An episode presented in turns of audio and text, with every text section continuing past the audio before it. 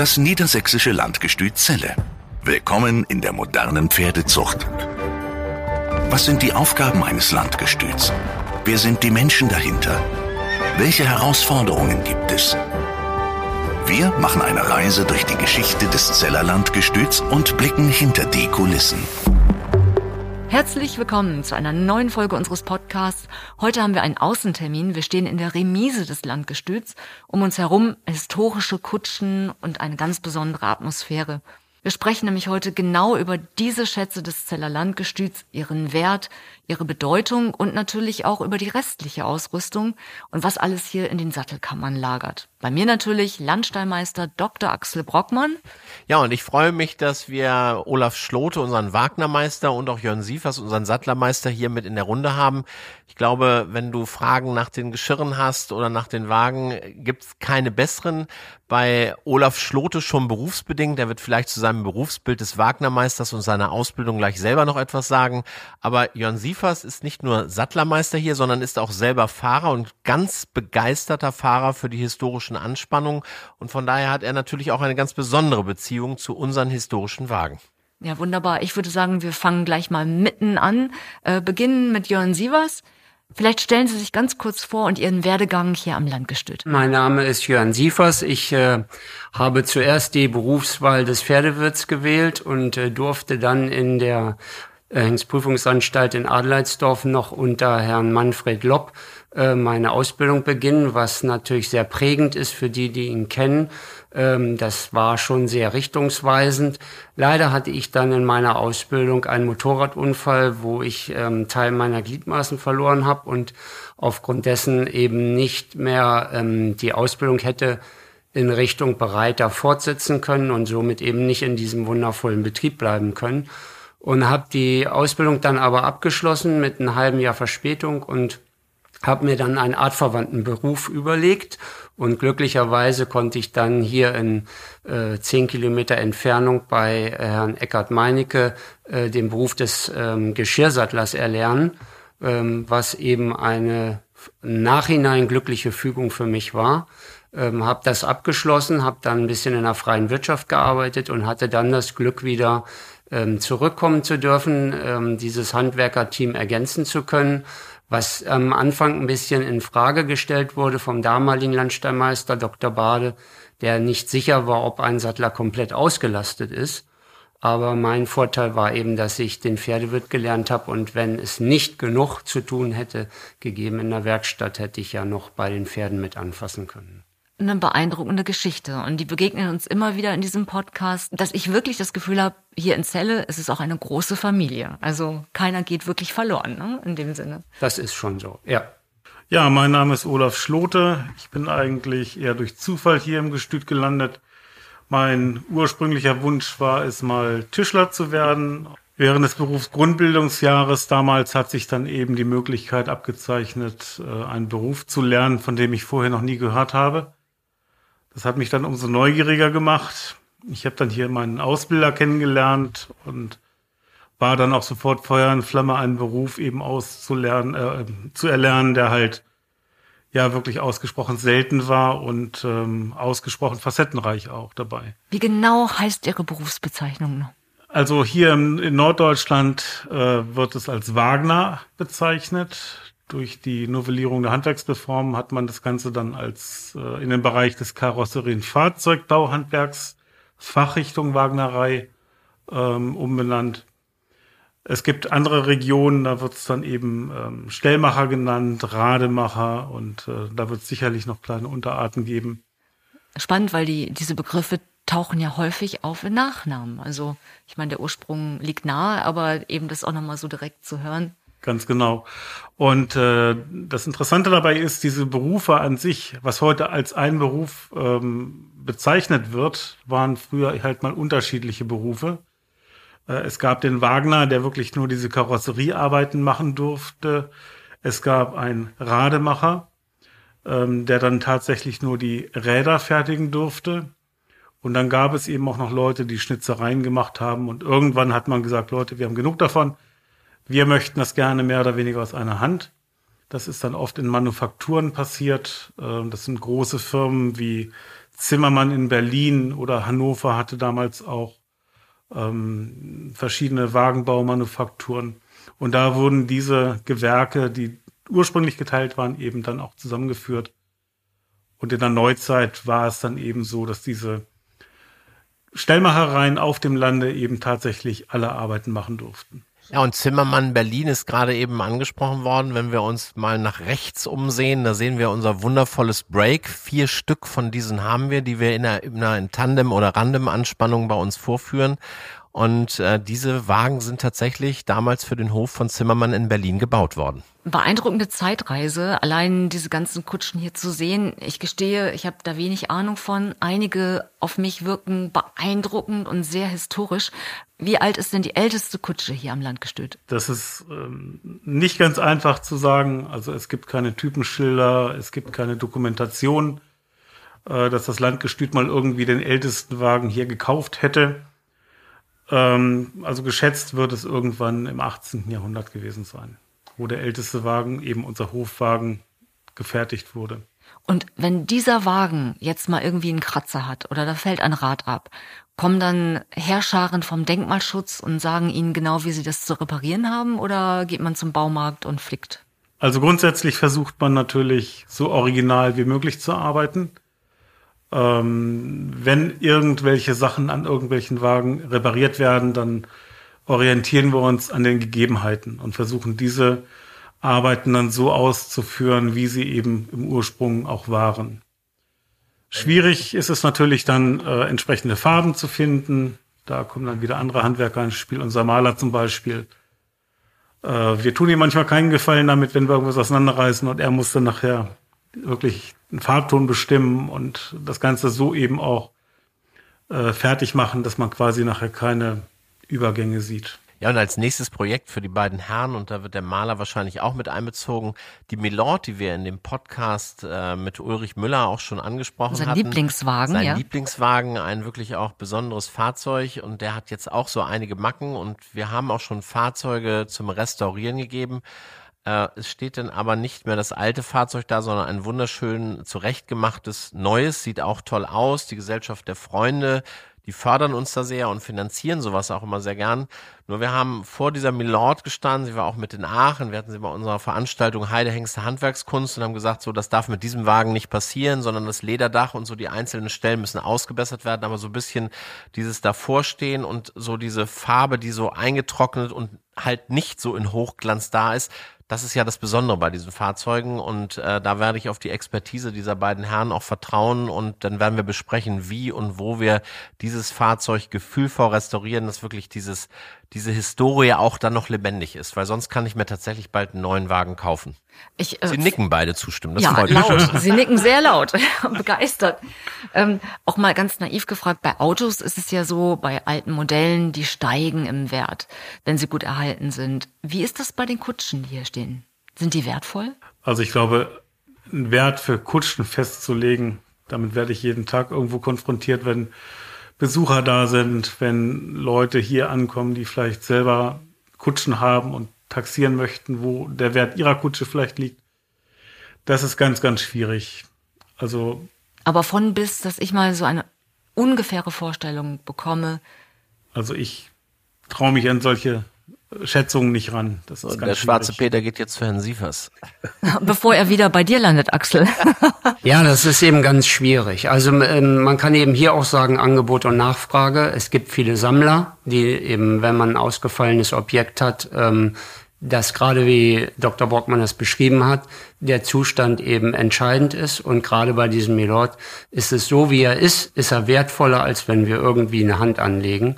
Das Einzige, was eben ähm, für die Zweckmäßigkeit ist, dass das Verdeck wieder äh, intakt ist und den Wagen auch schützt und dass es eben gegebenenfalls ein neues Verdeck bekommen kann. Aber der Rest des Wagens ist so, wie er ist, für jeden, der die Wertschätzung hat, ähm, erheblich höher, als wie wenn man in irgendeiner Form ähm, Hand anlegt, weil der Wagen ist voll benutzbar. Der ist in Aachen gelaufen und ähm, Sie sagten vorhin, wenn ein Rad abfällt, bei unseren Wagen fällt kein Rad ab. Ähm, die sind qualitativ hochwertige Handwerksarbeit und wir versuchen ähm, durch äh, ja, Pflege, vorsichtige Pflege, den äh, Nutzungswert immer da zu erhalten, dass wir anspannen können, aber eben nicht für viele wie das Coupé für die Optik ähm, in einen Neuzustand zu versetzen. Und die Preise, wie gesagt, das ist sowas von unterschiedlich. Ähm, das ist auch regionsbedingt. Wenn wir nach Amerika gehen, da bezahlen die für äh, solche Wagen wie den Milord äh, 50.000 Euro und aufwärts. Und die sind aber in einem erheblich schlechteren Zustand. Ähm, das ist wirklich ähm, schwierig, da überhaupt eine Zahl zu nennen. Ja, und was äh, tatsächlich hin und wieder mache ich ja selber auch Führung und diese Frage ist komischerweise so eine Frage, die jeder stellt. Da ja. antworte ich so ähnlich wie Herr Siefers es eben getan hat, Angebot und Nachfrage. Wenn die auf eine Auktion werden, dann könnte man erst merken, wie viel sind die Leute bereit zu geben. Wir sind eigentlich nicht Versicherer als Land, aber man hat vor mehreren Jahrzehnten mal entschieden, dass genau diese Wagen, dass die versichert werden, falls es dort mal brennt und dass wir dann mit unseren Uniformen und Wagen auch handlungsfähig bleiben, um unsere Hengstparaden durchführen zu können. Und da muss ich auch ganz ehrlich sagen, äh, ich würde tatsächlich, wenn das jetzt brennen würde und wir wissen ja, was wir hatten, wir haben davon Fotos, ich würde diese Fahrzeuge zumindest nicht in der Breite so nachbauen lassen.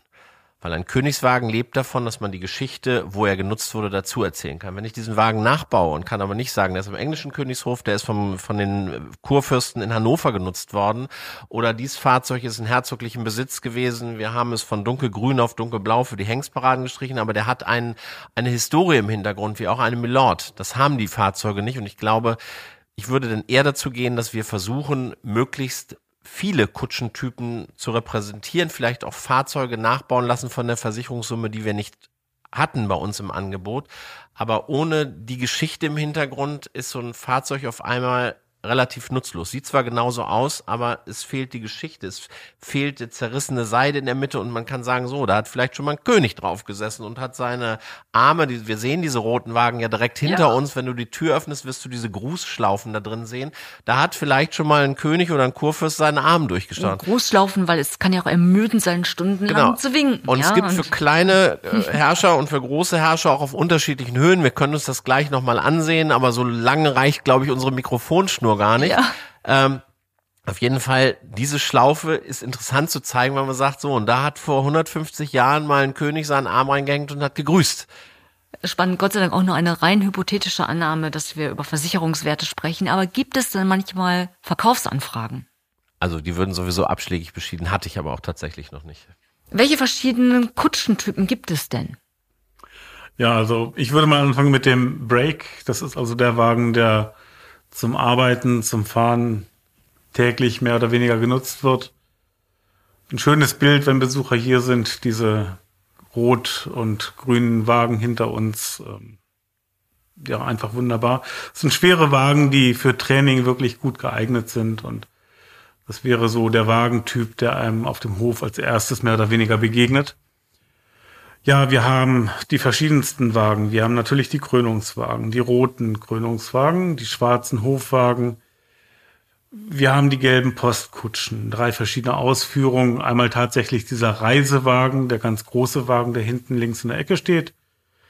Äh, in der Mitte steht der Chat au banc. Das ist ähm, eine französische Bezeichnung, bedeutet eigentlich, dass sich die Gäste, die hinten drauf sitzen, quasi gegenüber sitzen. Ähm, wir haben ein Müllord, wir haben das Coupé, wir haben inzwischen zwei Coupés, habe ich äh, gesehen. Da soll wohl ein Wagen irgendwie zugekommen sein aus Pferden. Da kann Axel noch was zu sagen. Wir haben dieses Fahrzeug aus dem Landgestüt Osnabrück übernommen. 1960 wurde ja Bad Harzburg geschlossen und dann gab es als zweites Gestüt noch Osnabrück und da haben wir dieses Fahrzeug übernommen. Und äh, das fiel denn in eine Zeit, wo man sich in Pferden Gedanken macht, ein Pferdemuseum zu gründen und die braucht noch Ausstellungsstücke und die haben das jetzt über viele Jahrzehnte gehabt, dieses Coupé. Und die wollen ihre Ausstellung neu konzipieren. Und da haben sie gefragt, ob wir das wohl zurücknehmen würden. Natürlich nehmen wir das gern zurück. Und äh, jetzt ist es seit wenigen Wochen wieder äh, bei uns, wo es auch ursprünglich hingehört. Kann man denn mit allen Wagen, die hier stehen, auch noch fahren? Werden die genutzt? Eigentlich ausnahmslos. Wir haben ein, zwei Wagen dabei, die halt durchaus in die Wartung müssten. Wir haben auch gerade in der Werkstatt jetzt einen Break, äh, der komplett entlackt ist, wo eben auch wirklich mal ganz gründlich ähm, nachgesehen wird, wo irgendwo was gebrochen ist. Es gibt Stellen, da sieht man das wirklich erst, wenn man dabei geht. Wenn man anfängt, wird es nachher immer mehr. Und es ist ganz wichtig, dass man halt äh, diese Wagen immer wieder mal inspiziert. Äh, alle zwei Jahre mal entscheidet, okay, wir müssen wirklich mal verschärft dabei, dabei gehen weil eben sonst die Schäden einfach größer werden. Das war auch dieses Problem, dieses Coupé wurde eben angesprochen, dieses Coupé als Komplettrestaurierung und unsere Idee, diese Milord jetzt wirklich gefühlvoll nur das Nötigste zu machen, um das Alte zu erhalten. Bei diesem Coupé war es so, da fing man auch an und dann hat man immer mehr Stellen gefunden am Dach und an den Seiten und nachher haben sie gesagt, so, da können wir nicht mehr stückweise und dann wurde es einmal komplett gemacht und sieht natürlich jetzt toll aus, aber hat nichts mehr mit dem zu tun, was vorher mal war. Gibt es da spezielle Auflagen, dass historische Lacke verwendet werden dürfen oder geht das gar nicht mehr? Ich glaube, der Denkmalschutz ist noch nicht auf uns aufmerksam geworden. Ich glaube, der kümmert sich um Gebäude, aber nicht um unsere Wagen. Also ich denke, der, der eigene Anspruch, unser eigener Anspruch, der ist da schon sehr, sehr hoch. Und wir haben vor sechs, vor sieben Jahren etwa ein Break tatsächlich komplett zerlegt. Und zwar ist das wirklich ein Wagen gewesen in absoluter Rahmenbauweise wo im vorderen Bereich wirklich Holzverbindungen gebrochen waren. Und wir haben angefangen, haben diesen Wagen auseinandergenommen und es wurde immer mehr. Die Kollegen haben uns aus dem Stall, die Kollegen aus dem Stall haben uns wirklich für verrückt erklärt und äh, waren nicht sicher, ob der Aufwand wirklich lohnt. Und wir haben diesen, ja, diesen Wagen also dann quasi ein Jahr lang restauriert, haben tatsächlich ähnlich wie den Wagen, den wir jetzt zur Restauration hatten, richtig schick lackiert und äh, du hast den Wagen damals gesehen. Der war wirklich top nachher und die Arbeit hat sich einfach gelohnt. Für alle, die jetzt erst eingeschaltet haben, wir sind nicht in einem Auto-Podcast, sondern es geht hier tatsächlich um historische Kutschen. Wie viele stehen denn insgesamt hier in Celle? Das ist grob jetzt äh, zu schätzen, weil es gibt sicherlich eine Inventarliste, aber äh, wir beschäftigen uns ja nur immer mit den Fahrzeugen, die entweder akut wo wir jetzt in Aachen gezeigt werden oder eben für die Hengstparade im Gebrauch sind. Und leider, muss man dazu sagen, ist ja auch der Pferdebestand geschrumpft. Somit, ähm, wenn wir zum Beispiel die Dockerts, die Dr. Brockmann angesprochen hat, wo wir vier Stück von haben, ähm, laufen im Moment nur zwei. Das heißt, wir hätten so zwei in Reserve. Aber so grob bewegt sich der Bestand meines Wissens zwischen 60 und 70 Fahrzeugen. Und allein 15 davon stehen jetzt hier um uns herum. Das sind so die Ausstellungsstücke, wo äh, dann auch äh, unsere Mitarbeiter, die die Führung machen, immer reingehen in diese Remise, um diese Fahrzeuge zu zeigen. Aber wir haben noch die, den alten Reithausstall, wo Fahrzeuge stehen. Wir haben äh, unsere große Scheune. Wir haben in Celle noch äh, Schlitten und andere Fahrzeuge stehen. Also es ist schon so ein bisschen verteilt. Und wir sitzen hier wirklich zwischen den Schmuckstücken. Herrlich. Historische Werte. Ich stelle eine Pferdefrage zwischendurch. Ähm, gibt es ein Pferd, das jetzt bei Ihnen beiden auf der roten Liste steht, weil der der absolute Zerstörer der Kutschen war? Da kommen immer viele Faktoren zusammen. Also das kann man nicht so jetzt meinetwegen dem Tier anlasten. Es ist immer die Symbiose von dem Mensch und dem Tier. Ähm, da ich da nun persönlich mit involviert bin und auch schon einige äh, Individuen erleben durfte und ich hatte auch den glücklichen Umstand, dass ich über 15 Jahre die beiden Animierdamen, diese Kaltblutstuten hier im Betrieb ähm, betreuen und auch fahren durfte. Und es ist immer, wie man damit umgeht. Sicherlich ähm, sind die Situationen manchmal nicht vorhersehbar, aber man kann das nicht wirklich einem Hengst oder einer äh, Anspannungskonstellation anmaßen. Also das äh, ist wirklich, wäre unfair dem Tier gegenüber. Auf Kammer liegen ja wahre Schätze hier. Was gibt es denn da alles noch zu entdecken? Auf der Kammer lagert auf jeden Fall erstmal unser Geschirr, das Paradegeschirr, das äh, Präsentationsgeschirr, wo wir etliche Varianten von haben und eben auch die historische Bekleidung, die ja nicht minder äh, zu den Wagen dazugehört.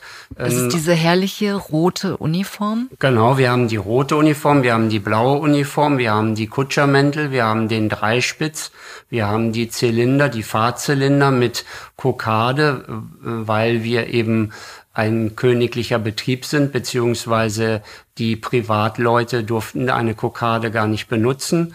Das geht eben. Was ist eine Kokade? Das ist so ähnlich sieht das aus wie eine Schleife, die man beim Turnier erringt, nur ohne die Strippen unten dran. Also ein rundes mhm. Objekt, was so ähm, ähnlich wie eine. So Rosetten ähnlich. Genau, mhm. so ein bisschen größer, Rosetten ähnlich und mit den Farben, die eben ähm, der Betrieb oder die Institution vertritt. Es hat ja alles eine Bedeutung. Ja. Die rote Uniform, die blaue Uniform. Ähm, wer in dieser Runde kann mir da weiterhelfen? Wann trage ich was, wenn ich es tragen würde? Das hat es schon mal gegeben. Wir haben schon mal einen Hengstparadeempfang gehabt und da hatten wir die Uniform ausgestellt und dann fingen so nach und nach die Besucher zu späterer Stunde an, das war mal Probe. Da gibt's ganz nette Fotos, die dann zu später Stunde mal posiert mit unserer Hauptsattelmeisteruniform im preußischen Blau und anderen Uniformen. Ja, die, die rote Uniform ist angeordnet von Georg dem Dritten Anfang äh, des 19. Jahrhunderts. Und äh, man sieht es ja auch im Könighaus, dieses Rot in England ist auch immer noch da. Personalunion, und, ähm, da liegen die Wurzeln. Genau, und wir haben äh, diese Uniform als königlich hannoversche Gala-Uniform natürlich nur bis 1866 tragen können. Da waren ja dann die Preußen da und dann wurden wir Teil der großen preußischen Gestütverwaltung. Und dann wurde das Blau angeordnet, was jetzt zum Beispiel auch noch die Warendorfer, die tragen das auch noch, waren ja auch Teil der preußischen Gestütverwaltung. Und da gibt's jeweils immer eine Gala-Version, das ist der Langrock oder eine kurze Arbeitsjacke. Und äh, die Kokaden und die Zylinder, die angesprochen worden sind, da haben wir natürlich die guten Welfenfarben Gelb und Weiß. Ach, so gehört sich das herrlich. Was für ein Materialaufwand. Es sind ja historische Uniformen. Ähm, bei den Paraden, bei den Hengstparaden, bei Aufführungen, sind das noch die Originale oder sind die nachgebaut mittlerweile? Also es ist, ich kann es nur jetzt für die Geschirre sagen und so ist es bei den Uniformen auch. Wir haben sicherlich noch etliche Originale, die wir aber auch schonen und hegen und pflegen. Und der nächste Punkt ist ja einfach bei den Uniformen, dass die Kollegen ja auch in ihrer Körperform sich mit dem Alter verändern und ähm, auch grundsätzlich schon äh, unterschiedlich konzipiert sind. Und somit haben wir natürlich auch eine große Bandbreite an ähm, unterschiedlichen Größen und Uniformen, aber ähm, ein Großteil sind eben schon aufgrund der Jahre, des Zahn, der zeigt, der bei Benutzung eben auch an diesen tollen Uniformen nagt, ähm, wieder auferlegt und neuere mit eben den möglichst identischen Stoffen ähm, nachgearbeitet. Und bei den Geschirren ist es ähnlich.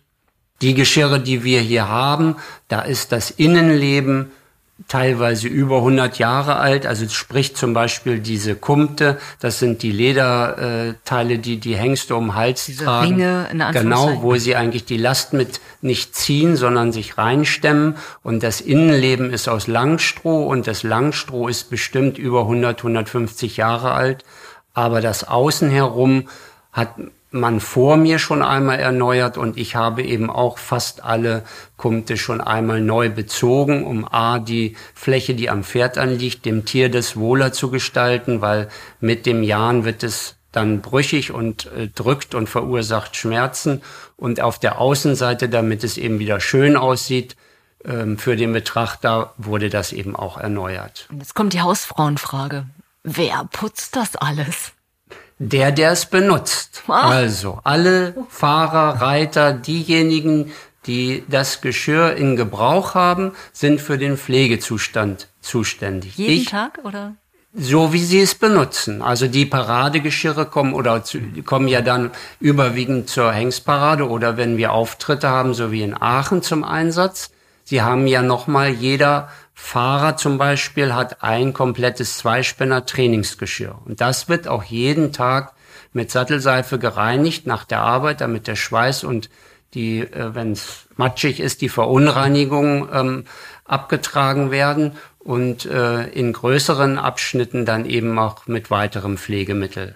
Und das muss bei uns tatsächlich gut klappen, weil wir haben hin und wieder mal Fachpublikum, das auch eine sehr rare Führung oben in die Geschirrkammer bekommt. Da kommt sonst nicht jeder rein. Ist also ein kleiner Hochsicherheitstrakt, in dem Herr Sievers äh, auch sicher untergebracht ist. Und dann kommen Fachführungen und äh, wir haben bis jetzt über unser Leder gesprochen, aber Firma Sprenger ja allen bekannt. Mhm. Äh, der war auch mal persönlich hier der Senior und hat unsere Fahrkandaren und Gebisse gesehen und konnte anhand der Prägungen dann natürlich auch genau sagen, oh, 100 Jahre alt, sieht aber noch toll aus und hat gesehen, was wir da oben für Schätze haben, die wirklich ein hohes Alter haben ist natürlich auch äh, an den Ledersachen vorbeigegangen und äh, kann das ja auch einschätzen und sagte, es wäre aber toll gepflegt, sonst wird es auch nicht so lange halten. Und äh, das ist, denke ich, auch wichtig, dass wir gerade diese historischen Geschirre auch so pflegen, dass auch das möglichst alles original ist und nur, wie Herr Siefers das angesprochen hat, da, wo es zum Pferdewohl notwendig ist, mal etwas angepasst wird, aber so, dass das Grundsätzliche auch wirklich diese Historie hat. Axel, Frage an dich, Mann der Zahlen. Wie viel Liter Lederöl gehen hier durch oder wie viele Blöcke Sattelseife oder Dosen? Ungefähr eine Vorstellung. Also auf jeden Fall so viel, dass wir es nicht in kleinen Dosen kaufen, sondern in großen Gebinden. Und wann werden welche Geschirre benutzt und welche sind wirklich dann in der, in der Kammer als, als Schatz, als historischer Schatz gebunkert? Also ist dasselbe wie mit den Wagen. Ähm, alle Geschirre sind einsatzbereit. Alles, was wir da oben in der Kammer hängen, ist benutzbar. Da ist es genauso wie mit den Uniformen. Wir haben unterschiedliche Größen. Die Hengste haben unterschiedliche Groß Köpfe, Körperkonstellationen, Kumte, die darauf passen. Somit haben wir eben auch eine Bandbreite von unterschiedlichen Größen und eben auch unterschiedlichen Geschirrarten, die je nach Wagen Typ eben zu dem Wagen passen und auch im Einsatz sind. Die Gebisse sehen ja immer so ein bisschen martialisch aus bei Fahrpferden. Worin unterscheiden die sich im Vergleich zu normalen Kandaren oder Trensen im Reitsport? So viel Unterschied ist da nicht. Also die Kandaren man muss sich einfach vor Augen führen, wenn der Fahrer auf dem Wagen sitzt, sitzt er nicht so dicht an dem Tier wie der Reiter. Also der Weg ist schon mal erheblich länger. Der Weg wird über die Leine geleitet und um feinfühlig vorne im Pferdemaul anzukommen, muss diese Zäumung schon einen minimaleren Schärfegrad haben, weil auf dem Weg dahin ziemlich viel verpufft. Und es geht eben nichts über die Sicherheit und ähm, man kann die Zäumung lieber etwas schärfer schnallen und weicher einwirken als umgekehrt. Wenn die Zäumung zu weich ist und der Fahrer keine Einwirkung mehr hat, ist das Elend vorprogrammiert. Und die Kutsche kaputt. So weit wollen wir nicht denken. so schließt sich der Kreis.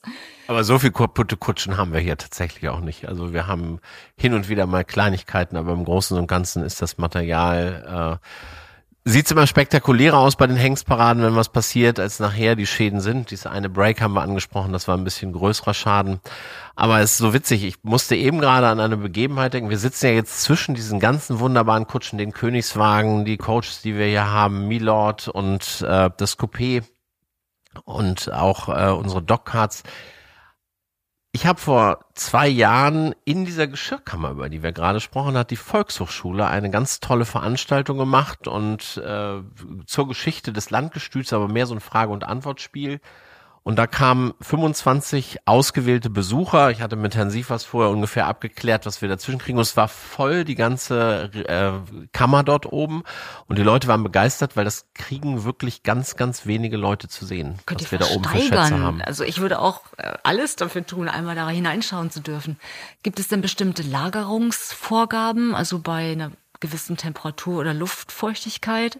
Also wir streben das schon an. Wir haben den glücklichen Umstand, dass die Gebäude, die historischen Gebäude eigentlich schon eine optimale äh, Bedingung liefern. Also in den neuen äh, Kutschensammlungen ähm, müssen sie alle äh, diese Luftentfeuchterautomaten aufstellen. Das ist wie im normalen Museum.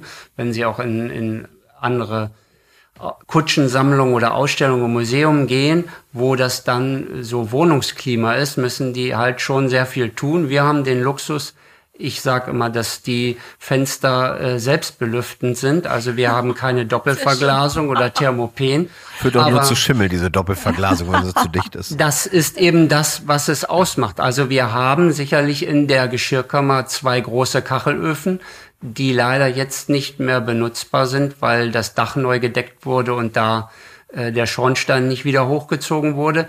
Aber toi toi toi, bis jetzt war es nie so, dass die Temperatur zu niedrig war und die Geschirre anfangen zu stocken.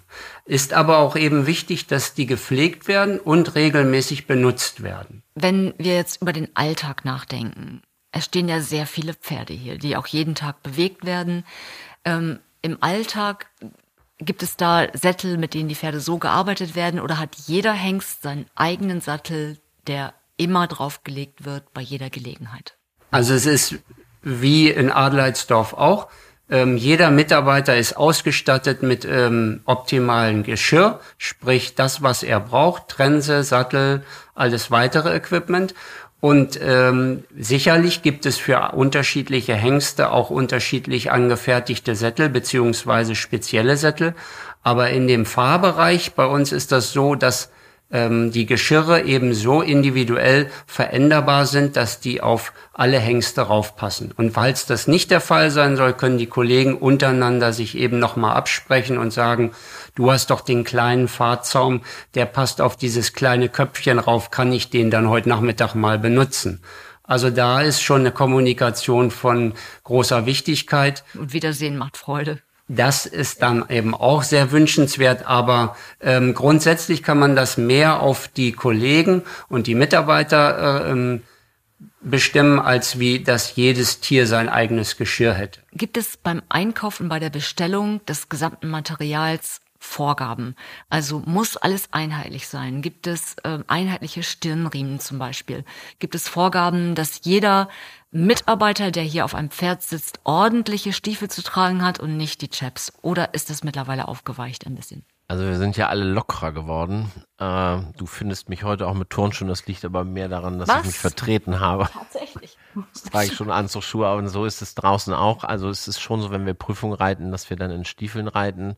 Hengstparaden eigentlich größtenteils auch. Die Turnierreiter machen das auch meistens in der täglichen Arbeit. Einfach aus Kostengründen werden natürlich auch Chaps genutzt. Äh, das finanzieren aber nicht wir, sondern wir geben ein Kleidergeld äh, und von diesem Kleidergeld kann der Mitarbeiter sich Stiefel, Hose, was er auch immer gerade braucht, dann kaufen. Das ist also nicht etwas, was wir vorhalten. Was wir aber natürlich schon haben, ist einmal Sicherheitsausrüstung und, was du sagst, eben so Sättel, Trensen. Also wir haben noch so einen ganzen Schwung älterer Trensen. Wenn wir jetzt äh, den Sandweg auf die andere Seite gehen zum Grabenseestall und die Treppe hoch zu Herrn Siefers, wirst du dort auch noch einige Trensen in Gelb und Weiß mit Plastikstirnband finden. Sowas tragen wir nicht mehr und dann haben wir es ganz klassisch gehabt mit Schwarz oder Braun, ganz schlichtes Band. Ähm, wir haben jetzt ganz viel junge Damen bei uns, aber auch die Herren achten da drauf. Damit steigt das Für Foto der Hengste, für Turnierpferde. Also wir haben jetzt äh, Strass lässt grüßen, auch um den Pferdekopf in optimaler Weise erscheinen zu lassen, auch dort nachgerüstet. Wir machen auch noch keine Diamanten mit, wenn wir die Hengste einflechten oder sowas mit rein oder kein Strass, aber zumindest so an der Trense mit leichterem Stirnband und so, da haben wir schon ziemlich viele Varianten mittlerweile. Sättel war einfach aus Kostengründen öffentlicher Dienst, Ausschreibung und möglichst viele von einer Sorte bestellen. Äh, das wird sich auch verändern oder hat sich auch schon verändert, wenn wir neue Sättel kaufen. Es ist einmal der Reiter, der mit dem Sattel klarkommen muss. Dann haben wir natürlich die Vorgabe, also Trensen hat eigentlich jedes Pferd individuell. Das war früher auch so, dass ein Reiter eine Trense hatte, dann wurden immer die Gebisse umgeschnallt, aber die Gebisse sind in der Dicke, in der Breite natürlich auch sehr individuell zu nutzen. Äh, von daher haben wir jetzt eigentlich so, dass jedes Pferd seine eigene Trense hat, aber wir können nicht für jedes Pferd einen Sattel vorhalten. Und diese Sättel, die müssen natürlich für den Reiter passen, aber müssen auch so gemacht sein, dass sie auf möglichst viele Pferde passen. Jeder Sattler kriegt an dieser Stelle wahrscheinlich große Ohren und sagt sich auch, wie komme ich an diesen Auftrag? Also bestellt ihr bei einem Sattler oder sagt ihr für jedes Pferd den optimalen? Also Herr Siefers hat bei einem Sattler eine Ausbildung gemacht, der hier in Eiklingen ist und auch nicht ganz so weit weg wohnt. Den haben wir schon mal für Großaufträge gehabt. Jetzt sind wir natürlich erstmal haben wir eine Grundausstattung und können auch nicht in jedem Jahr. Wir hatten das große Glück, dass wir relativ viel kaufen konnten durch Konjunktur 2 Maßnahmen 2009. Jetzt haben wir einen ganzen Schwung guter Sättel und wenn wir jetzt einzelne Sättel nachkaufen müssen, dann muss ich sagen, die Leute, die viel reiten, das ist deren tägliche Ausrüstung. Das ist äh, Olaf Schlote, der arbeitet in der Werkstatt und sagt, Mensch, dieses Gerät, das ist arbeitstechnisch von der Sicherheit einfach nicht mehr das, was wir brauchen. Es gibt das und das äh, bei Herrn Siefers auch. Dass wir natürlich nach unseren Möglichkeiten versuchen, so einen Arbeitsplatz dann auch gut, ich will gar nicht optimal sagen, aber so mit den Möglichkeiten, die wir haben, bestmöglichst auszustatten. Und das gilt für die Reiter äh, natürlich auch. Und von daher wird sich, glaube ich, in den nächsten zehn Jahren wird das ziemlich kunterbunt, was wir so an Sätteltypen haben. Okay. Wo alle, die jetzt zuhören und die mit Reitsport zu tun haben, wissen, es gibt keinen Spind und keinen Sattelschrank der Welt, der groß genug wäre. Für all das, was man eigentlich so braucht. Von der Fliegendecke über Sommerdecke, über Winterdecke, über Gamaschen, über Glitzergamaschen, Springgamaschen. Äh, ich könnte ewig so weitermachen. Glitzergamaschen Kurzgurt, Langgurt. haben wir noch nicht. Ach, noch nicht, warte. Aber äh, auch da einfach ganz pragmatisch gefragt, gibt es Sammelbestellungen, gibt es ähm, für die Decken zum Beispiel im Winter einheitliche Farben oder geht das so je nach Bestand, was da ist? Jetzt muss ich das auch den beiden Herren wieder wegnehmen, weil das ist tatsächlich so eine Sache. Wir haben einen äh, sehr guten Draht zu einem namhaften Hersteller und äh, da rufe ich dann immer an. Ich sage, wir brauchen 20 Abschwitzdecken, wir brauchen so und so viel Stalldecken und dann guckt der bei sich auf Lager, was so Modelle sind, die äh, jetzt auslaufen oder wo noch Restposten da sind, die wir dann wirklich zu guten Preisen kriegen. Von daher ist es gerade bei Abschwitzdecken, ist es bei uns nicht kunterbunt, aber eine sehr große Varianz. Wir kriegen dann auch mal Fotos von Rosa und solchen Sachen geschickt. Ich sage nein, nein, nein. Warum? Und wenn es noch so günstig ist, also wir nehmen dann so Brauntöne, Blautöne, Grautöne, so Mausgrau, Steingrau, sonst was. Aber alles kann kariert sein. Also Abschwitzdecken haben wir, glaube ich, wirklich eine Riesenvarianz und die äh, gesteppten Winterdecken immer auch so ein bisschen gucken, was ist da an Auslauf. Die sind dann mal ein bisschen weicher und größer gesteppt, dann sind sie mal kleiner gesteppt. Am besten haben noch die ganz alten gehalten, die wir früher von den Körungen immer mitgenommen haben. Die sind mittlerweile aber auf und werden so zerschnitten und werden so für Flicken und sonstiges genutzt. Aber da ist tatsächlich so, dass wir da immer auf den Restpostenmarkt gehen. Und äh, die, der namhafte Hersteller aus dem Nachbarbundesland, der freut sich, dass er sein Lager ein bisschen ausdünnen kann und wir freuen uns über gute Preise und natürlich einfach hochwertige Ware. Wunderbar. Und ich bin ziemlich sicher, bald wird auch Glitzer Einzug halten und auch vielleicht mal rosa. Wer weiß. Nein. Also wirklich hochspannend. Ähm, alleine diese, diese Mengen, die hier im Jahr natürlich auch durchgehen an Material.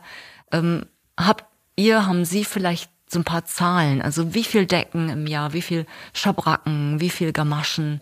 Aber die interessante Frage wäre ja so, was so circa so an Decken pro Jahr oben bei Herrn Siefers landet. Ach ja, herrlich, genau. Naja, das kann man so genau gar nicht sagen, weil ich das ja mal kontinuierlich wegarbeite und auch keine Strichliste führe. Ähm, also mit den Abschwitzdecken, das ist einfach ein Verschleißartikel, das ist so. Ähm, wenn die Hengste damit äh, stehen oder eben in der Box sich bewegen, dann äh, kommt das schon wie Puzzeln an. Und um dieses Rosa auszuschließen, ich kann auch gar keinen rosa Faden bestellen, um das äh, zu reparieren. Ähm, deswegen ist das auch farblich so ein bisschen abgestimmt, damit wir dann nicht ständig irgendwelche ausgefallenen ähm, Reparaturfäden bestellen müssen. Nein, aber grundsätzlich ist das einfach auch ähm, wichtig, dass äh, das relativ zeitnah wieder instand gesetzt werden kann weil wir ja nun auch nicht so einen großen Fundus haben und wenn wir eben auch irgendwo auftreten, vernünftig und ordentlich auftreten wollen und somit ähm, müssen die halt für den täglichen Gebrauch ähm, so gut wie möglich immer wieder instand gesetzt werden. Aber äh, wie viel das sind, das ist sowas äh, unterschiedlich. Logischerweise ist das Herbst-Winter äh, enorm mehr und im Frühjahr arbeite ich alles auf, was dann einmal durchgewaschen, nachgeguckt und ähm, für noch reparationswürdig entschieden wird. Aber das sind schon etliche Mengen, die da äh, an Reparaturen oder Decken insgesamt, Stalldecken, Abschwitzdecken ähm, auftreten. Und bei den äh, Winterdecken haben wir, würde ich so einen Bestand schätzen, 250 und mehr liegen. Wir neigen aber auch nicht dazu, durchzusortieren und wirklich diese 30, 40 Jahre alten Modelle auszusortieren. Da haben wir noch so gefilzt und kann man auch, wir hatten ja schon mal einen Gottesdienst, da haben wir die kurze Hand rausgeholt, damit die Leute sich die untern Po oder über die Knie legen konnten. Da habe ich gedacht, das ist doch gut, dass wir sie haben und das, die liegen da ja auch schön, das Mottenpapier drüber Wenn man die mitzählt, sind sicherlich mehr als 250 und bei den Abschützdicken, Herr Siefers hat es angesprochen, wenn wir mal von einem Hengstbestand von oder Pferdebestand immer so von 110, 120 ausgehen, äh, würde ich sagen, ist das fast eine ähnliche Menge, die wir an Abschwitzdecken jährlich kaufen können. Und gibt es Dinge, die grundsätzlich nicht repariert werden? Also Halfter zum Beispiel, was ja auch eine Sicherheitsfrage ist, oder Schabracken, wo man sagt, okay, die ist einfach auf jetzt, oder wird alles erstmal versucht? Genau, es wird alles erstmal versucht. Wir retten bis zum letzten. Es sei denn, es ist ein Sicherheitsaspekt. Also das ist eben da, wo ich auch ganz oft Bauchschmerzen kriege, wenn wir ältere Kollegen haben, denen das noch so in Fleisch und Blut übergegangen ist. Wir brauchen es auf bis zum letzten.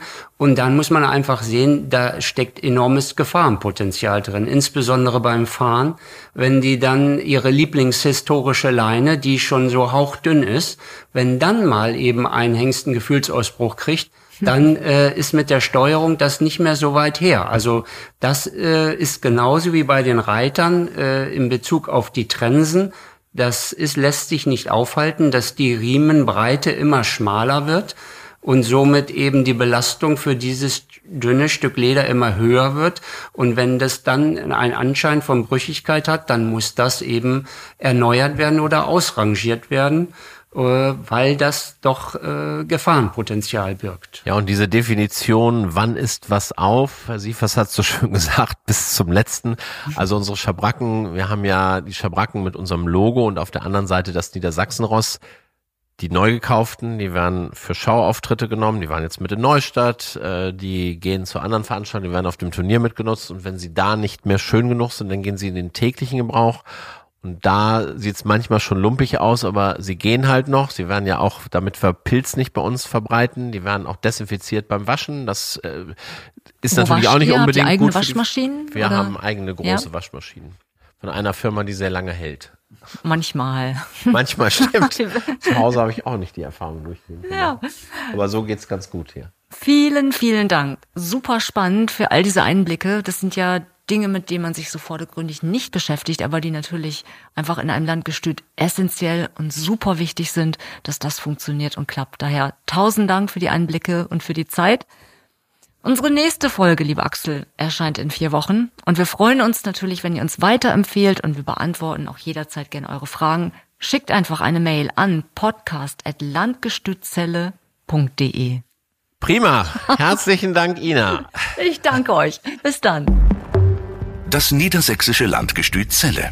Willkommen in der modernen Pferdezucht. Damit ihr keine Folge verpasst, abonniert uns und folgt uns auf Facebook und Instagram. Alle Infos auch unter landgestützelle.de.